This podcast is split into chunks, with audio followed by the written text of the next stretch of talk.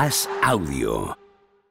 Te damos la bienvenida a Cao a la Carrera, un podcast original de As Audio con Álvaro Carrera. Damas y caballeros, ladies and gentlemen, bienvenidos al podcast que analiza la actualidad del boxeo nacional e internacional. Bienvenidos a Boxeo a la Carrera. En la esquina neutral, representando al diario As, recibimos a Álvaro Carrera.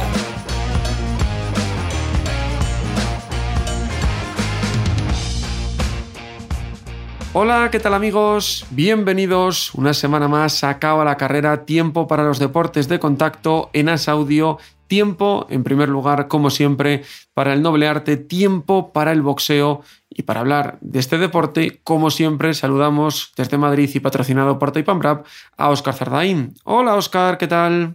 ¿Qué tal Álvaro? ¿Cómo estás? Fin de semana extraño, muy poquito pero muy intenso y la próxima, este próximo fin de semana igual, ¿no? Muy pocos eventos, pero leche, tener a Beterbiev, tener a Jesse Rodríguez, también se nota que va llegando el verano, ¿no? Que, que va habiendo cada vez menos, menos acción. Sí, bueno, pero bueno, lo bueno del boxeo es que no hay temporadas, ¿no? Que te puede caer un combatazo en pleno agosto como en diciembre. Entonces, la verdad que estamos teniendo mucha suerte últimamente con los últimos último año y pico, con los grandes combates que está viendo y, esperemos que no baje el ritmo. Mm, Lo dices tú, puede haber un gran combate en agosto, el día 20, Usyk contra, contra Joshua, que anda que no me pica a mí, que me va a pillar en la otra punta del mundo. Pero bueno, luego hablaremos de, ese combate.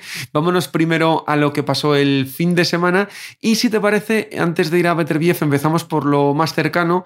Lo más cercano es que Iván Morales, que se presentó en Madrid el otro día en esa velada que, que organizabais, en esas New Boxing Series, una victoria que no sé cómo se vio en directo. Yo lo estaba comentando con, con John Fer y por la tele pareció que, que pues haber llegado tarde con esos problemas del visado le pasó factura. No sé en directo cómo, cómo lo visteis y las sensaciones que, que os dejó. Sí, sí, bueno, le, costó meterse mucho en pelea y, y yo creo que fue, mejorando, sobre todo el quinto y sexto asalto, fue entrando ya más en, en acción. Pero bueno, eh, bueno, fue un combate de rodaje, una toma de contacto. La verdad que no había ni, ni entrenado con, con prácticamente, se conocen de, de hablar por teléfono y, y poco más. Y, y, bueno, el rival la verdad que salió respondón, salió un buen jornalero, eh, le hizo trabajar los seis asaltos. Y bueno, como te digo, es una primera toma de contacto, estamos contentos eh, y bueno, a ver si conseguimos sacar pronto un combate de nivel, que es lo que él viene buscando y, y para lo que ha contado con nosotros. Y sobre todo, Oscar, ¿no? ahora un poquito que se vaya acoplando a Tinín, que se vayan conociendo y también que vayan trabajando juntos para que la próxima pelea ya ah, sea diferente, que al final esto fue un poco a bote pronto. Sí, hombre, sobre todo el problema que tuvimos fue el tema de, del pasaporte que, él tuvo para, sacárselo a tiempo de venir a España, porque llevábamos mucho tiempo detrás de esta idea de que él viniese aquí. Eh, pero con las restricciones de la pandemia, los problemas que ha habido para hacer veladas y demás, al fin ha sido retrasando en el tiempo. Y realmente él tendría que haber llegado como 20 días antes del combate, que fue lo que eh, preveímos, pero con los problemas como de documentación que, que hemos comentado, pues eh, llegó justo el día del pesaje prácticamente por la mañana, eh, bastante que dio el peso y, y, y, que pudo combatir, bueno, pues más o menos bien, ¿no? Porque es un jet lag bastante grande. Así que bueno, nada, ahora solo queda seguir trabajando, seguir mejorando y, y esperar ese gran combate que le, que le llegará pronto seguro pues veremos a ver cómo, cómo va evolucionando esas ofertas que, que, pueda recibir. El otro punto en Europa del fin de semana fue el combate de O'Hara Davis que venció a Abde, Abdesamad Mechat, eh, que eh, no se anunció hasta la propia semana de pelea. Abde y su equipo ya lo, lo sabían con mucho tiempo. Hicieron una buena pelea, pero O'Hara Davis ganó antes del límite. Un O'Hara Davis que se supone que el próximo punto donde tiene que ir es con Sandor Martínez, eliminatoria mundial WBA, pero veremos a ver lo que pasa como comentamos la semana pasada. Y ahora sí, el gran punto de interés del fin de semana estuvo en Nueva York, allí en el combate coestelar, Robeisi Ramírez noqueó en el quinto asalto a Brad Nova y Artur Beterbiev noqueó en dos asaltos a Joe Smith Jr. WBC, IBF y WBO son los tres mundiales que unificó el pasado sábado Beterbiev. ¡Qué auténtica barbaridad. Los dos éramos de los que creíamos que Joe Smith podía dar una buena batalla, lo comentamos aquí, que también con Beterbiev todo puede acabar, acabar de inicio, y al final es que no le dio opción Beterbiev. No, no, fue demasiado fácil, eh, por una sensación que dio de una superioridad aplastante. Yo confiaban que Smith, pues, con lo fuerte que es, pudiera soportar el castigo de, de Beterbiev y alargar la pelea, pero que va, no hubo, no hubo nada, ni un pequeño resquicio. Eh, le conectó muy buenos, muy buenos golpes entre la guardia, ganchos, golpes curvos, la verdad que lo demolió. Y nada, ahora mismo el combate es vivo el Beterbiev. Ojalá podamos llegar a verlo. Es el combate que todos queremos, el combate que todos reclamamos, pero el combate que de momento no se va a dar, porque lo que dijo Bob es que había hablado ya con Frank Warren y iba a ir contra Anthony Yarde, seguramente en Reino Unido, para septiembre-octubre. Por tanto, va a haber que esperar, vamos a ver qué opción toma, toma también Bivol, que puede tomar la opción de Joshua Watsi. Ahora vamos a hablar tú y yo, Oscar, de qué puede pasar, pero también está por ahí Carlos Turbarán que nos ha dejado un comentario al respecto de esto, porque otro de los nombres que suena es el zurdo Ramírez. ¿Será uno de los que pueda entrar en esas quinielas? A ver qué nos cuenta. Hola Carlos, ¿qué tal? ¿Qué tal Álvaro? Oscar, saludos nuevamente desde México.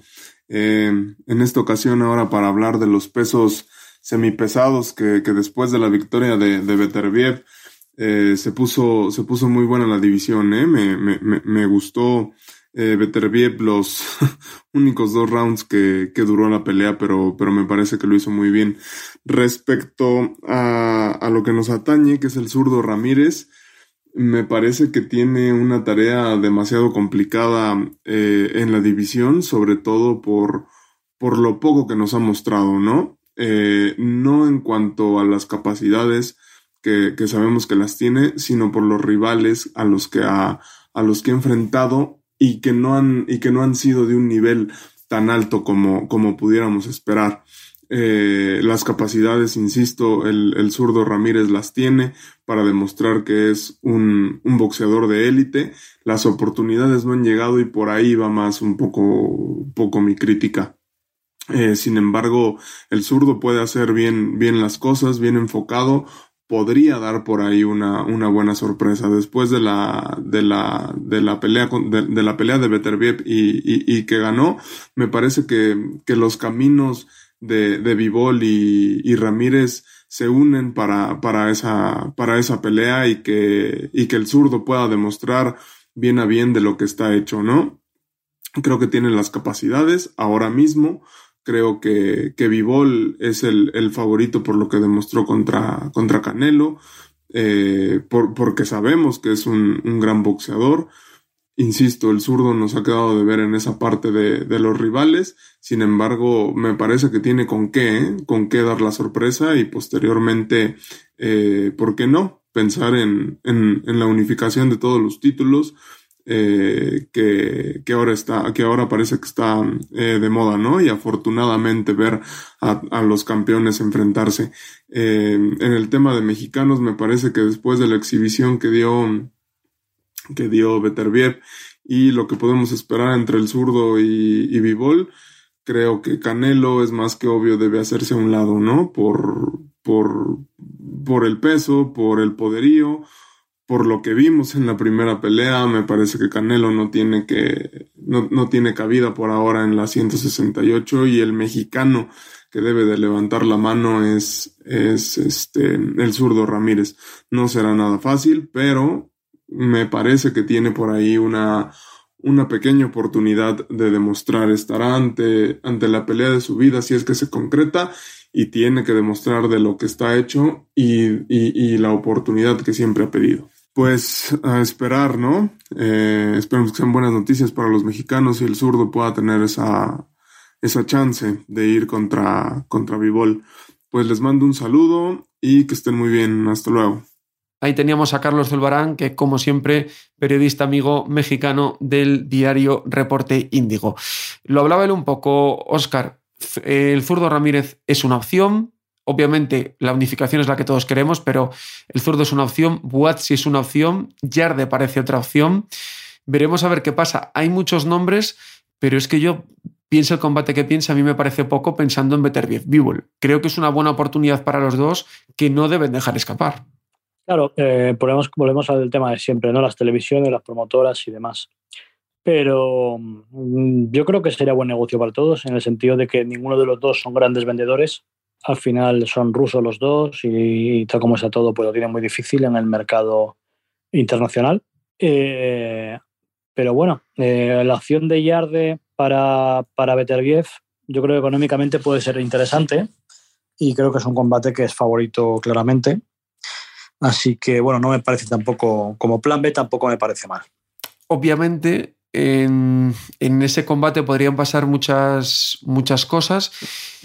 ¿Qué crees ahora mismo, después de haber visto a los dos, un Better Bivol, que podría pasar? Yo creo que Bivol demostró lo que vale, pero es que Better ha demostrado que nadie puede con él. Hay que recordar que a Glovic, por ejemplo, lo, retira cuando unifica dos de las cuatro coronas. Es que me parece un hueso muy, muy complicado. Hablaban también de que podría incluso intentarlo en el peso pesado. No sé si ahí quizá perdería mucha pegada. Bueno, sobre todo perdería pegada y llegarían a él con, golpes importantes. Y hay que tener en cuenta, creo que ha sido alguna vez al suelo ya Beterbiev, sobre todo porque va muy a veces muy al, ataque y, recibe contras. Eh, yo el peso pesado me parece ahora mismo un poco fuera de lugar. Eh, y un supuesto combate con B-Ball, pues eh, la verdad que el otro día me preguntaban en Twitter, es un 50-50. Si tuviera que mojarme, creo que quizá la movilidad de B-Ball y la fortaleza que demostró con Canelo podría servirle para vencer por puntos a, a, a pero es muy abierta y muy incierta y, y la verdad que lo que hay que hacer es intentar que se haga y que ya podemos ver todos. Eso te iba a decir yo, al final muy abierta, muy incierta, por eso todos la queremos ver, a ver si los que tienen que hacerlo se ponen al, al lío. En cuanto a calendario, no hubo mucho, mucho más, prácticamente era monocombate el fin de semana y lo que se viene este fin de semana no es monocombate, pero sí que es monopelea, porque mm, este fin de semana en San Antonio, Matchroom organiza un show, la verdad que muy, muy bueno. Tenemos al siempre prospecto favorito nuestro, Raymond Ford, peleando contra Richard Medina por dos títulos estadounidenses, uno WBA y el otro IBF. Tenemos a Jessica McCaskill defendiendo todos los cinturones del Welter ante Alma Ibarra, muy interesante. Akmaladiev, campeón WBA e IBF, defiende ante Ronnie Ríos. Y para mí los dos combates es Julio César el Rey Martínez contra McWilliams Arroyo, vuelve al Mosca después de perder contra el Chocolatito González, vuelve al Rey Martínez, en una pelea que se quedó a medias. Recordamos, Oscar, la primera vez se cancela en semana de pelea, la segunda un cabezazo, un corte y se acaba. Tengo ganas de, ver si el Rey Martínez ha aprendido algo de lo que mostró contra el Chocolatito. Pues hombre, a ver, es, un, es muy favorito, creo yo, en esta pelea pero mm, yo la verdad que en ese sentido soy un poco pesimista. Yo creo que, vamos a ver el mismo Rey Martínez de siempre y no creo que haya evolucionado gran cosa. Eh, lo que pasa que, bueno, eh, la, pegada y la fortaleza y demás la va a seguir, la va a seguir manteniendo. No sé más Williams Arroyo que, le puede poner delante exactamente. Yo, como te digo, creo que es muy favorito Martínez y, y sobre todo vamos a ver cómo sale de combate, pero sobre todo lo que interesa es ver qué viene después. Exacto, porque él pensaba, el Rey Martínez, en subir de peso, pero es que ahora lo que tiene que buscar es unificación, porque creo que el que sea del peso superior puede pasarle lo mismo que, le pasó contra, contra el Chocolatito. Hablamos del peso superior, precisamente del Super Mosca, porque en el combate estelar Jesse Rodríguez creo que estamos ante el nacimiento de una estrella. Digamos que su nacimiento ya fue hace unos meses cuando Carlos Cuadras iba a pelear contra Sorruk Visay. Sorruk no pudo entrar a Estados Unidos por temas de visa y precisamente él estaba en esa velada y le dijeron, ¿quieres pelear por un mundial? Y le dio pues una victoria muy cómoda ante, ante Carlos Cuadras. Ahora se enfrenta a Sorruk 22 años tiene Jesse Rodríguez, creo que es muy buen boxeador. Ahora, el examen que tiene este fin de semana es muy complicado. Rockbisai tiene mil y una batallas, es veloz, pega y creo que podemos vivir uno de los combates del año. Sin duda, sin duda. Eh, además son estilos muy contrapuestos, completamente diferentes. Y es una dura prueba para, Rodríguez. A mí me gustó mucho la pelea que hizo entre cuadras, eh, me pareció un boxeador tremendo. Hay que recordar que, si no estoy equivocado, viene en pesos, creo que del mini mosca, es decir, que está en una categoría que dentro de lo que son los pesos pequeños, pues está regalando cierto, cierto tamaño a, los rivales. Rubin es muy fuerte. Así que vamos a ver cómo se desenvuelve eh, eh, Jesse Rodríguez. Eh, pero desde luego tiene todo el aspecto de ser un, como dices tú, una futura estrella. Veremos a ver porque hay que confirmarlo en noches como estas, que además pelea en San Antonio, en su ciudad, y veremos cuánto llena y sobre todo si llena mucho, cómo le puede también afectar. Como decimos, el calendario es así de corto esta semana, pero tenemos noticias y tenemos también protagonistas. Vamos primero con el protagonista. Hace unos días, en la velada que MGZ hizo en Valladolid, regresó después de casi dos años sin pelear John Carter. Hola John, ¿qué tal? Muy buena Álvaro, ¿qué tal? Mm, te voy a decir una, una verdad. Una de las mayores alegrías que me he llevado este mes ha sido verte de vuelta. Qué ganas porque... Me, un millón de gracias. Me, fastidia, ¿no? Me fastidia ver cómo alguien que está en su plenitud tiene que dejar el, boxeo por culpa de, de, algo que, no, que se le escapa totalmente, como fue tu caso. Así que lo primero de todo, ¿qué tal el regreso? Pues muy, muy raro, porque era una sensación de entre nervios, de como si fuese a debutar. Eh, estaba perdido. No encontraba mi distancia, no, no sé, muy, muy raro. También hacía mucho caso a la esquina, pero no sé, como que es que no sé explicar. Yo, yo he visto la pelea ahora y, digo, yo soy mucho más agresivo. La verdad es que ahora estoy haciendo caso a la esquina, pero no sé, raro. Espero que la siguiente sea diferente volviste el, pasado día 10 de, junio en, la velada que MGZ te hizo en Valladolid. Llevabas prácticamente dos años sin, boxear, se, se, iban a cumplir ahora en el mes de agosto. Al final, John, no deja de ser mucho tiempo y, y quizá eso fue lo, que pasó, ¿no? Que, la distancia del ring se pierde muy rápido. Eso es, que es que, es que son dos años casi, prácticamente fueron dos años sin, sin pisar un ring. Que sí, por mucho sparring que he hecho sparring con Molina, con Arde, con Clavero, con mi hermano, con, mucha gente, pero no es lo mismo estar en el gimnasio con el guante 16, con el casco, con, tu entrenador que te dice paramos y si ve algo, que subirte a un ring delante del público con el guante pequeño y, pegarte de verdad. Porque vamos a poner un poco en situación a la gente. Tu, último combate había sido en verano de 2020. Tú fuiste de los primeros que peleaste tras la, pandemia. Ganaste antiguo en la Rínaga el, el campeonato de la Unión Europea. Todo iba sobre ruedas. Campeonato de Europa el verano pasado estaba en mente. Pero cuando llegaste a, a hacer el reconocimiento médico hubo un problema y no se te dejó pelear. Claro, mm, decían que aparecía una mancha detrás del ventrículo derecho pero era porque eh, eh, eh, era genética. Hicieron un estudio comparativo con todas las resonancias magnéticas anteriores y resulta que tengo eso pues, desde el inicio. Y me lo dijeron, dijeron, dice, tu padre o tu madre seguramente también lo tenga. Y de hecho mi hija en la ecografía nos dijeron que tenía un el ventrículo derecho también un poco más grande, que podría, si seguía creciendo el ventrículo, podría venir con síndrome de Down y tal. Y, y al final, pues no, niña salió perfecta y, y ya está, que ha sido eso, pues como el que tiene una oreja más grande que otra o, o la nariz doblada como la tengo, pues es genética. Pero al final, imagino que mentalmente ha tenido que ser tiempo muy duro porque estabas en tu mejor momento y de repente te tuviste que parar a cero. Me di una depresión de que me puse pues ochenta y tantos kilos, 85, 86 kilos me pondría. Fue no, tenía ganas de nada, no quería... Eh, algo que tenía de ánimo era porque venía mi hija en camino, pero vamos, no tenía ganas de salir con mis amigos, de ir a nada, nada, cero. Me dio una depresión muy fuerte, estaba toda mi familia preocupada por mí, muy asustada. Lo, lo positivo. Eso es, lo, positivo, John, es que te, dieron el alta, vieron que no había ningún problema, que podías volver. ¿Y cómo, cómo ha sido esa vuelta a la competición? Porque nos decías que te encontraste un poco raro en el, en el combate, pero sí que se te ve con muchísimas ganas de volver por lo menos a donde estabas antes de todo esto. Sí, sí, yo de hecho fue bajarme del ring ponerme a hablar con, Allí antes de subirme al ring ya estaba hablando con Chuchi y con Íñigo de que la siguiente quería hacer asalto y que la quería ya, pues, como si fuese la semana la siguiente. Y, bueno, ya me han dicho que tranquilo, que ya saldrá, van a hacer algún evento ellos en el que me meterán y, y ya está. Siguiente supongo será una de seis y después dos de ocho. Que al final también Para volver como volvió Tyson Fury. Poco a poco y llegar arriba otra vez.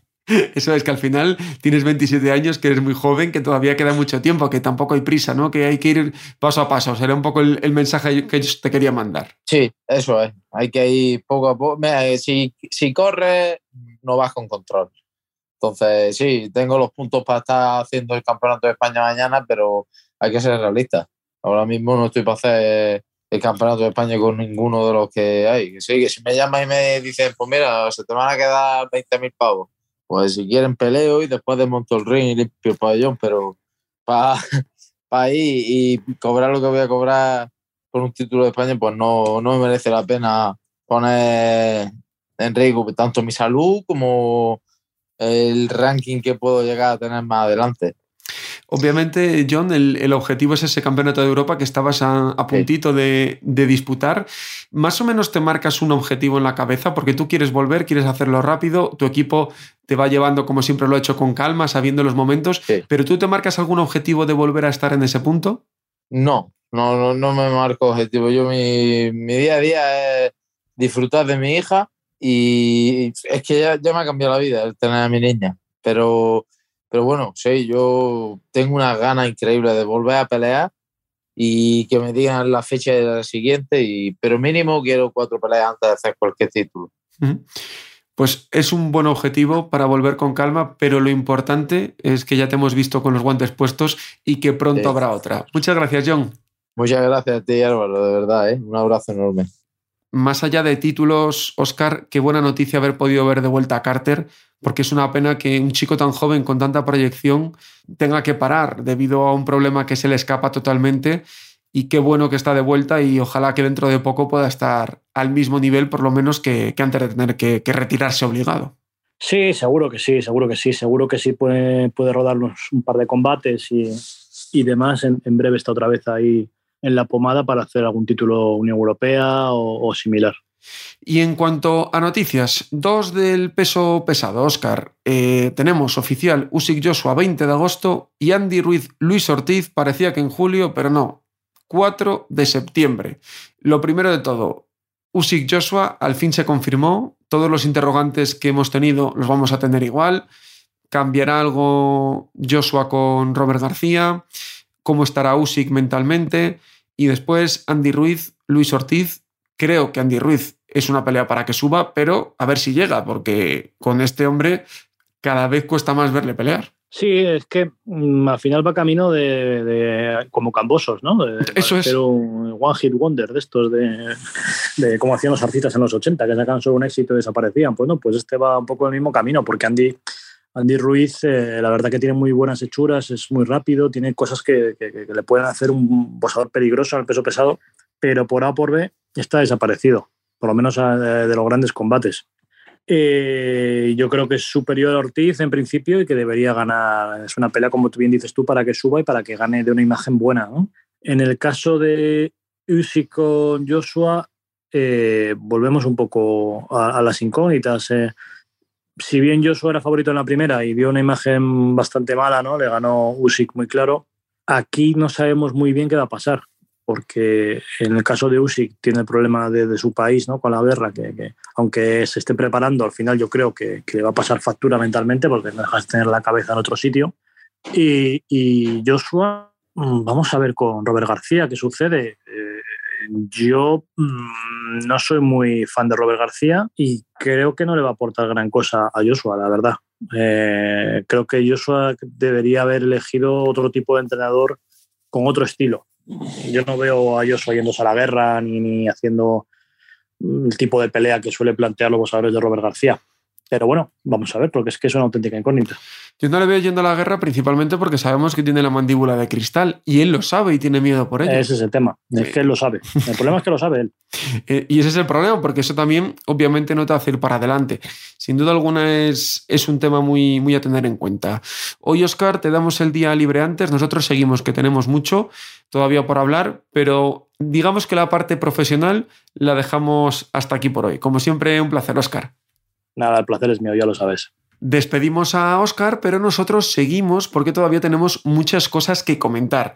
Fuera del profesionalismo, este fin de semana, el evento porque es el evento, es el que organiza Ibai Llanos, el streamer, el youtuber, el influencer, organiza la segunda velada del año, como él mismo ha titulado, que es la velada de youtubers. Lo más destacado, obviamente, es que David Bustamante ha cogido el hueco que dejó Jaime Lorente y estará en el combate estelar. Hay muchas cosas que analizar, por eso he querido que se pasen por aquí diferentes protagonistas. La semana pasada, recordad que quien lo quiera escuchar, quien no lo haya oído, charlé con Momo, que eh, estará dirigido por Javi Gallego. Ellos nos contaban un poco cómo está siendo el proceso. Pues otro de los procesos que hoy queremos conocer es el de paracetamor el único combate femenino de la velada, enfrentará a una española y una mexicana. Y esa española, Paracetamor, entrena con Tinín Rodríguez. Hola Tinín, ¿qué tal? Buenas, ¿qué tal Álvaro? Segunda velada de youtubers, segunda velada en la que estás y tengo la sensación, no en el caso de Torete, que fue el youtuber que llevaste el año pasado, pero tengo la sensación de que los youtubers se lo están tomando más en serio este año. Bueno, no te creas, ¿eh? yo por lo menos con respecto a Torete, muy a nivel pro y de hecho cuando empezó a entrenar decía que luego se quería dedicar a ello. Eh, bueno, ahí, lo tienes, ahí lo tienes, ¿no? que, de momento está haciendo peleas amateur. Sí, sí, sí, sí. Y para Zetamor, pues eh, eh, con la misma profesionalidad que tuvo Torete y que tiene, lo que pasa que yo no sé, yo creo que se va a picar después de esto, creo que le picará el gusanillo porque le está gustando mucho la rutina de entrenamiento y ya sabes todo lo que conlleva el boxeo. Quería hablar contigo porque tú estás entrenando una de las novedades de la velada, porque lo dijo Ibai en la presentación, él quería que hubiese también combates femeninos, que les costó un poco encontrar. En el caso de, Paracetamor, peleará contra, contra una rival mexicana, contra Ari que está entrenado en México, o sea que va a ser un bonito choque, pero ¿Cómo, ¿Cómo, ha sido el proceso con Paracetamor? Porque además, ¿cómo es trabajar con youtubers? Porque lo de las agendas es una cosa de locos para ellos. Sí, ahí las agendas están muy apretadas y muchas veces que en las semanas, pocas veces entrenan los cinco días a la semana. Muchas veces apretamos porque luego los fines de semana pues le apuramos un poquito. Ella pide sus clases particulares y tal, invierte en su tiempo, pero su agenda pues muchas veces le estresa y a nivel emocional, pues muchas veces el entrenamiento pues se lo llevan, el estrés, los nervios de que no llegan a un sitio a otro. Pues sí que es una locura, bastante locura para ellos, por, lo que tú has dicho, la agenda tan apretada. En los vídeos que hemos estado viendo en YouTube, que ha subido bastantes, la evolución que hemos visto es tremenda. Eh, ¿cómo, ¿cómo, es posible? Es que casi me parece eh, eh, pues algo de, o sea, de aplaudir lo que hacen todos, pero en el caso de Paracetamor, de no saber hacer absolutamente nada tiene un nivel bastante aceptable para el poquito tiempo que lleva. a mí me ha hecho una ilusión tremenda porque el primer vídeo que colgó está cerca del millón de reproducciones y, siempre había pensado yo que qué bonito sería el proyecto de grabar una persona que empieza de cero para por lo menos exponer yo mi trabajo. Normalmente siempre dicen los entrenadores, mira, con tres meses cómo va, mira, con tal, pero no sabes cómo empezó. Y aquí se ve claro y fue hecho por ella y es casi un regalo para mí ver cómo hay tres, cuatro vídeos donde se ve la evolución en tres meses. ya lo has visto tú, a nivel técnico es impresionante ha hecho sparring también y se adapta muy bien los sparring. Y bueno, pues la adaptación que tiene que tener ahora la pelea, que es completamente nuevo, que ya no depende de la preparación, es activarse en modo guerra en el combate. Ella lo hace muy bien, es muy voluntariosa, pero tiene que conectar con el modo guerra que a priori pues parecía que le costaba y los últimos sparring ya conectado y ya está hecho una, una, una cazurra, como digo yo, encima del ring. Ya se pone a compartir golpes, ya no importa. Al inicio eso ya sabes, ¿no? Cuando empiezas y te dan golpes que te, te un poco y, ahora mismo la asimila todo muy bien. Así que espero que el día de la pelea esté como está estas semanas, anda muy bien y haga una pelea muy bonita y lo pasen genial. Ahí va yo, porque lo hablaba con Javi Gallego la semana pasada, que la Momo le tenía que sujetar. ¿Tú también tienes que empezar a sujetar a Paracetamor que se lía con los golpes? ¿O veremos una Paracetamor dentro de que está empezando más mm, pausada y más técnica? Bueno, pues eh, no te lo puedo decir por aquí. Anda. te lo voy a dejar. te la voy a dejar como, como incógnita, porque la verdad que hay, hay cambios y reajustes y, no te quiero dejar, ya sabes que te quiero un montón y somos como hermanos, pero no te quiero dejar por aquí ninguna pista, ningún dato que tenemos mucha gente escuchando por ahí. ¿eh? Entonces, bueno, digamos que, que hay una, un planteamiento tanto para llegar a los puntos y en cada salto hay un planteamiento diferente, que es lo que mola. Pero no te puedo decir más que si no, ya sabes, tío. Oye, pues, pues nada, si había, había ya pocas ganas del sábado ver, ver la velada, pues oye, una más, a ver, a ver qué, tenéis preparado. En cuanto al punto de vista del negocio, Tinin, que tú eres uno de los que siempre has defendido esto, Eh, tú estuviste un youtuber el año pasado, este año tienes una youtuber femenina, que quizá eso también reporte más chicas al gimnasio. ¿Cómo ha sido esa evolución? ¿Lo habéis notado eh, desde que ha llegado más gente o, que hay más gente que se ha interesado por vosotros? Yo sí lo he notado. en el gimnasio lo he notado más que con boxeadores de renombre que tenemos en el gimnasio, sin quitarles importancia, ¿eh? o sea, a nadie, ni a uno ni a otro. No me, no me malinterpreten, pero, se ha notado. Yo cuando vino Torete, pues veía que venían chavalitos que venían por Torete, y cuando está paracetamol, pues vienen, vienen chicas, sobre todo chicas pequeñas, y te llama mucho la atención. Y joder, eso es un proceso embrionario a nivel de marketing que tiene esto que va a rebotar en el futuro en positivo, pero vamos, 100%. Pues tienen, ojalá que así sea, disfrútalo el sábado y ya veremos lo que nos tenéis preparado. Muchas gracias. Muchas gracias Álvaro, un abrazote. Y de alguien que está dentro, alguien que está dentro también pero de otra manera.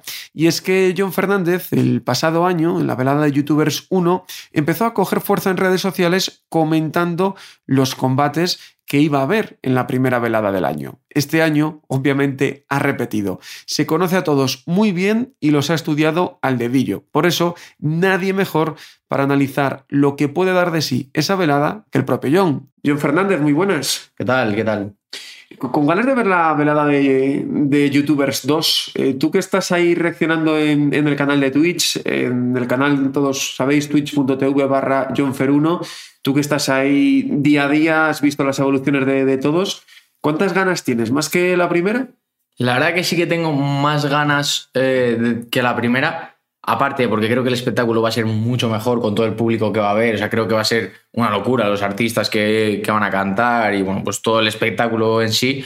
Eh, también creo que ellos, esta segunda velada, mm, se lo han tomado más en serio o incluso han tenido más tiempo para prepararse. No sé muy bien cómo explicarlo. Es como que les veo más boxeadores, por así decirlo. Ya saben lo que hay. Sí, es que el año pasado era un poco de bueno, ¿quién lo va a ver? Pero ya saben todo lo que hubo el año pasado y que no hay opción a, pues a, ir mal preparado, que te va a ver mucha gente y que luego también el ego y que, ir ahí y que te pinten la cara no tiene que gustar a nadie. Claro, es que ellos tienen, al tener tanto público, tener tanta, una comunidad tan grande, pues no solo individual, sino pues del rival con el que va a pelear y pues toda la gente que lo va a ver y tal, es un arma de doble filo, porque sí, te va a ver mucha gente, pero también tienes que hacerlo bien porque si no vas a tener muchos detractores. Es como eh, pues eso, como he dicho, ¿no? Un arma de doble filo en el que seguramente pues, quieran salir mejor preparados y también ellos están acostumbrados a estar delante de mucha gente virtualmente. Claro, pero eso no lo tuvimos en la primera velada. Claro, Es que eh, en esta velada creo que se esperan 16 o 18 mil personas, es una burrada. Claro, es que en la anterior velada había 50, 60, que eran todos youtubers, o sea, que eran todos amigos que se conocían. Que conocían. Es que ahora va a estar lleno eh, de gente que va a animar a uno, al otro, cada vez que uno de un golpe lo van a aplaudir, o sea, que ya es una presión añadida. Eso es. Vamos a ir combate a combate. La semana pasada podéis ver el, podcast, podéis volver a escuchar el podcast, también está en, YouTube. Hablé con Momo. La, pelea entre Momo y Virud me motiva mucho porque Virud ya viene del año pasado, ya está con César Córdoba, está también entrenando eh, cuando está en, en Zaragoza con Gurría. Pero Momo se, lo ha preparado a conciencia y tengo muchas ganas de verle porque pienso que aunque sea más novato, va a ir a, matar o morir. De hecho, no sé si has visto el clip que el otro día estaban haciendo una entrevista en Twitch eh, en el estadio del español y estaba pues un argentino que vive aquí, que es el que esté del canal y tal. Estaba Coscu, que es una argentina que ha venido, y Momo, y se ponen como a jugar y Momo le tiró cuatro piñazos que si le llega a dar le noquea. O sea, yo creo que en cuanto a fuerza, a potencia, quizás sea de los que más tenga, fíjate lo que te digo. En cuanto a, fuerza bruta, vamos a llamarlo así. Pero Virus, al principio, cuando empezó esto, lo de la velada y tal, viendo los entrenamientos que hacía uno y el otro, dije, pues creo que va a ganar el Momo y tal. Pero ahora ha empezado a subir Virus eh, como vídeos un poco más serios, no tanto YouTube, y le veo muy bien, sobre todo le veo con mentalidad como ganadora, ¿no? Que creo que es una cosa que le faltó el año pasado. En otro de los combates tenemos a, Paracetamor, que está entrenando con Tinin, al que hemos escuchado ahora mismo, y pelea contra Ari, que viene de México, que está entrenando allí en México, estilo mexicano. Tengo muchas ganas de ver porque la evolución de Paracetamor ha sido muy grande, pero quiero ver también Ari y sobre todo si se ponen a liarse a golpes, cómo acaban y cómo reaccionan las dos. ¿Quién está más habituada también a llevarse golpes? Porque el estilo mexicano sabemos cómo es. Sí, bueno, a ver, es lo que, lo que he estado diciendo yo, ¿no? En todas las reacciones, que al final, sí, lo del estilo mexicano, tal, pero bueno, que es gente de- con, nuevos, con sí, sí, muy claro. poca experiencia, pero que creo que es claro lo que has dicho tú, que si le llega un golpe, cómo va a reaccionar, o sea, al final, esa reacción a, pues no al dolor, sino a, a que te golpeen. Entonces, paracetamol sí que hemos podido ver mucho más y la evolución ha sido tremenda, la verdad, y se ve que le gusta entrenar, que lo da todo. Ari, he visto menos, pero ojo, nada más y nada menos que ha entrenado con Chávez, padre. Casi nada. Casi nada. Casi nada. Creo que es, que es la que, bueno, junto con Momo, que ha estado entrenando con, con Sergio, con Maravilla Martínez, son los dos, los dos principales rostros que han estado por ahí en, pues en la órbita, ¿no? Luzu contra Lolito y Carola contra Spursito. Me dejan dudas los dos, ¿no? No los tengo muy vistos a, a los dos combates. A, a los cuatro, Luzu está entrenando con, con Dimaz el Bacali, uno de los eh, de los amateurs del equipo gallego Prada, Lolito y Spursito están haciéndolo con, con Sandor y Carola lo está haciendo en, en Galicia. Tengo un poco duda de todos. Pues mira, en la pelea de Luzu Lolito sí que es cierto que es la que más incertidumbre tengo porque Lolito no ha subido nada. Eh, lo único que sé es que ha bajado muchísimo de peso y que está bajando muchísimo. Aún así, va a haber una diferencia de peso de unos 8 kilos. Entonces, bueno, por ahí puede llegar un poco la diferencia. Pero es cierto que lo que he visto de Luzu es un chico que tiene pinta de que coge, o sea, que es, eh, que es muy hábil para aprender, para los deportes, porque bueno, obviamente, pues como digo siempre, ¿no? Partiendo de la base de que han empezado nuevos y que tienen que empezar para pelear ya directamente, eh, creo que lo hace bastante bien y sobre todo que los vídeos no sabemos de cuándo son. Claro. Que han eh, podido grabar al principio y ahora no grabar. y estar haciendo la, Claro. la estrategia. Claro, y la de Spursito y la de Carola, ahí es que yo un día entrené a Spursito, que vino aquí a Madrid, y a Carola estoy viendo sus vídeos y Carola ya hace años había hecho unos cuantos meses. Bueno, le veo mejor. La realidad es que le veo mejor porque igual que Momo creo que es el que más potencia bruta tiene de todos, creo que Carola es el que eh, potencia técnica es el más equilibrado. O sea, es el que más estilo de boxeador, por así llamarlo, tiene. Bueno, y la duda que no hemos visto nada, que no hemos visto nadie, es David Bustamante, que entró, que entró por Jaime Lorente, que también era impresionante que Jaime Lorente estuviese ahí. Entra Bustamante, un Bustamante que lleva años entrenando con Salcines allí en, en Cantabria, que pelea contra Mr. Jagger, que repite con el equipo de Usera Fight Club y sobre todo que fue el, el gran ganador de la, de la última velada, no fue el combate estelar, pero la primera velada, el nombre de Mr. Jagger es- Sí, es el sí. que sobresalió por encima de todos. Creo que vamos a ver buen tiro. Yo te digo una cosa, mira, ahora cuando me lo contaron, porque además a mí antes de que saliese lo Bustamante ya una persona que va a estar allí y tal, bueno, me lo contó.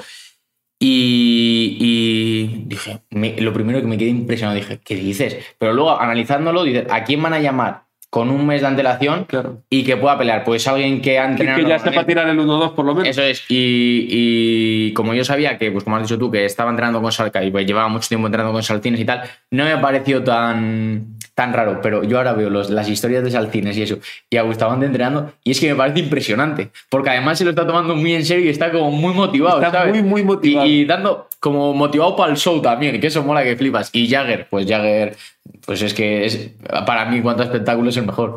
Es todo corazón y, y yo creo que va a estar bien. Yo creo que va a ser Yo creo que es buena, interesante. buena pelea esa, la de Jagger con, con Bustamante. Creo que podemos ver cosas así bien, ¿no? Y además eh, son los dos grandes. Bueno, yo creo que va a ser esa pelea, va a estar chula. Y como te he dicho antes, yo creo que todas, en realidad, todas. La que más dudas en cuanto a, a ganador y tal, me- la que tengo es la de Luzu con, con Lolito. Sobre todo porque no he visto nada de Lolito, como te he dicho, y la diferencia de peso. Pero todas las demás me parece que están muy igualadas. Mucho más que. O sea, Sí, no mucho mucho, más que el año pasado. Que el año pasado estaban igualadas, pero porque eran muy novatos y tal. Ahora son novatos, pero les veo como un punto más. Y el año pasado también teníamos la duda de que no sabíamos cómo iban a salir, teníamos muchas dudas al respecto, pero obviamente este año ya los vamos situando mejor y ellos también saben dónde va a ir. Hay que recordar que el año pasado no hubo tanta gente que, que quería participar y era vía overbooking, Claro. o sea que la, la cosa cambia. Y cada vez más encima, yo creo. Eh, bueno para Twitch, obviamente, bueno para, para el boxeo y también a ver si, si os dan buen arrastre para la velada. Tuvisteis buenos datos la, eh, en tu canal la semana pasada con la velada amateur que, que disteis y la próxima semana peleas tú, que ya lo habíamos hablado hace algunas semanas. Hay buen cartel y a ver si ese arrastre también no te lleva gente a, a esa velada. Sí, al final yo creo que esto, todo lo de Ibai es bueno para nosotros, para el boxeo, para, pues que todos los boxeadores deberíamos de crear un poco más contenido y estar un poquito más en las redes sociales porque hoy en día es donde, donde hay que estar para, para ser visto y que pues al final, si nosotros somos vistos, nuestro deporte va a crecer y vamos a crecer todos juntos. Entonces, bueno, ojalá, ojalá arrastre gente y de todas maneras, pues bueno, ya sabemos que, que es complicado, ¿no? Porque los eventos que hace Ibai eh, son una locura y que muchos de los que lo van a ver obviamente no se van a quedar en el boxeo, pero esperemos que por lo menos una pequeña parte eh, de toda esa gente pues se quede con nosotros. Por último, ya que te tengo aquí, me ha chivado un pajarito que estás como nunca. Eh, cómo te encuentras a nada, una semana y poquito de volver a pelear? Eh, la verdad que me encuentro muy bien. Me río porque a Oscar siempre le digo que estoy muy bien, ¿eh? Y yo sé que confía 100% en mí, pero es cierto, pues que venimos de una racha mala y tal, y entonces me dice, bueno, bueno, a ver, a ver, a ver, tal. Y le digo, es verdad, te lo voy a demostrar, te lo voy a demostrar. Y es cierto que es no cuando mejor estoy, porque he estado muchas veces muy bien, pero desde hace unas cuantas peleas es la vez que mejor me encuentro. Y, es que es, es 100% real que, sobre todo, yo soy un boxeador que me afecta mucho el tema mental, para decirlo, la motivación y todo eso, y estoy por las nubes con eso. Pues que vaya muy bien la última semana, que vaya bien esa velada del día 2 y sobre todo los que no pueden ir a Aranjuez, que la puedan ver también por, por Twitch. Muchas gracias, John. Gracias a ti. Y nosotros aprovechamos para poner el punto y seguido a este cao a la carrera. Hasta aquí el tiempo para el boxeo. Gracias por estar ahí una semana más. Abrimos el asalto de las artes marciales mixtas y del wrestling. Y lo hacemos, como siempre, a la carrera. Chao, chao.